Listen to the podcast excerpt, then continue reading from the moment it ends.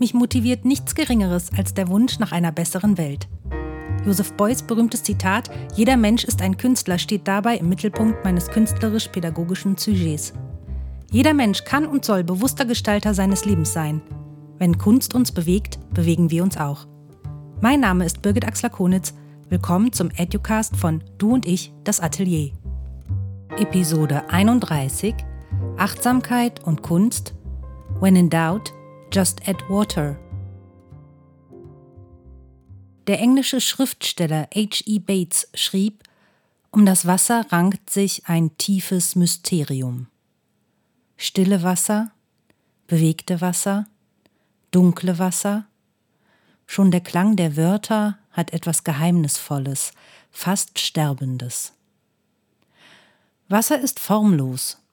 Zugleich passt es sich jeder äußeren Form an. Einem Glas, einem Flussbett, dem menschlichen Körper. Es kann sanfter Frühlingsregen sein, ein stiller Bergsee, eine Sturmfront mit Hagelschlag, Nebel. In der Krise? Unser Körper besteht zu einem großen Teil aus Wasser. Wir können uns oft besser anpassen und verändern, als wir meinen. Vorübergehende Formlosigkeit aushalten. Atmen. Nur jetzt. This is what it is, okay? I said, empty your mind. Be formless, shapeless, like water. Now you put water into a cup. It becomes the cup. You put water into a bottle, it becomes the bottle. You put it in a teapot, it becomes the teapot. Now water can flow or it can crash. Be water, my friend. Be water, my friend. Wie bitte?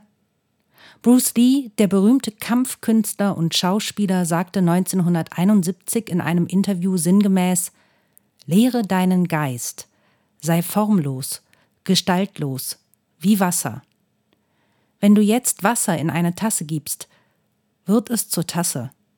Wenn du Wasser in eine Flasche füllst, wird es zur Flasche.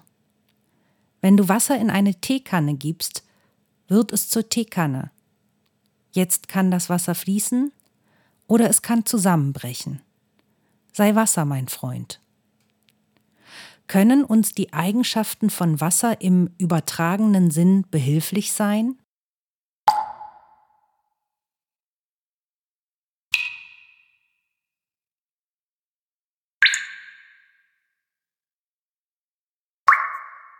Fließen, in Bewegung sein, Form annehmen, der Ozean steht nie still.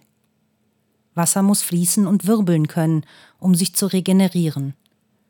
In stehenden Gewässern sammeln sich Bakterien und Abfälle. In der Krise? Zu langer Stillstand führt in die Depression, also physisch wie gedanklich weitergehen, fließen, in Bewegung kommen, unsere Sinne schärfen. So können wir neue Möglichkeiten bemerken, uns neue Gedanken erlauben und uns gar in unerwartete, günstige Ereignisse hineinbewegen. Wasser ist ein Kulturträger und es ist unsere Quelle. Wir selbst bestehen zu über 70 Prozent aus Wasser, so der italienische Künstler Fabrizio Plessi. Im Schnitt sollte ein Erwachsener am Tag mindestens 1,3 bis 1,5 Liter trinken. Besser sind sogar rund 3 Liter. Nur so kann der Körper einwandfrei funktionieren, denn das Wasser reguliert alle wichtigen Prozesse im Körper und versorgt die Zellen mit Mineralstoffen und Spurenelementen. Das ultimative Lebenselixier verbessert unsere Konzentrations- und Leistungsfähigkeit, ist generell wichtig für unsere Gesundheit, versorgt die Zellen mit Sauerstoff und kurbelt den Hautstoffwechsel an, kann gegen Migräneattacken helfen, uns beim Abnehmen unterstützen und unerwünschte krankmachende Stoffe aus unserem Körper spülen. Wie in der vorangegangenen Episode beschrieben, entwickelte die Performance-Künstlerin Marina Abramovic im Zuge ihrer Forschungen die Abramovic-Methode. Sie umfasst eine Reihe von Übungen, die Öffentlichkeit mit partizipativen Erfahrungen einzubeziehen. Bitte was? Mitmachkunst. Es ist Mitmachkunst. Der Grundgedanke der Künstlerin ist, dass du ihre Übungen ausprobierst, durchführst, die Erfahrung selbst machst. Du. Genau du. Die Performance-Künstlerin teilt mit dir die Früchte jahrzehntelanger konzentrierter Suche nach Methoden der Stärkung des Willens, der Geduld und der Erdung. Was für eine wunderbare Chance und Möglichkeit ist das denn bitte? Eine der vier Achtsamkeitsübungen Wasser trinken.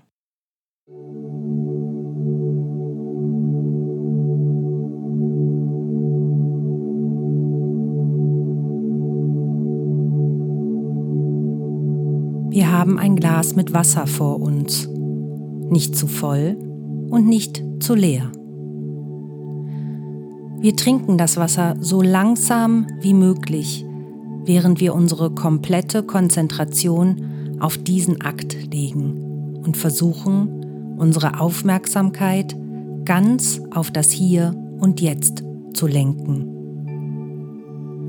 Wir fühlen die Kühle des Wassers die Härte des Glases, wir schließen die Augen und öffnen sie wieder, nehmen einen winzigen Schluck, spüren, wie das Wasser in unseren Körper fließt.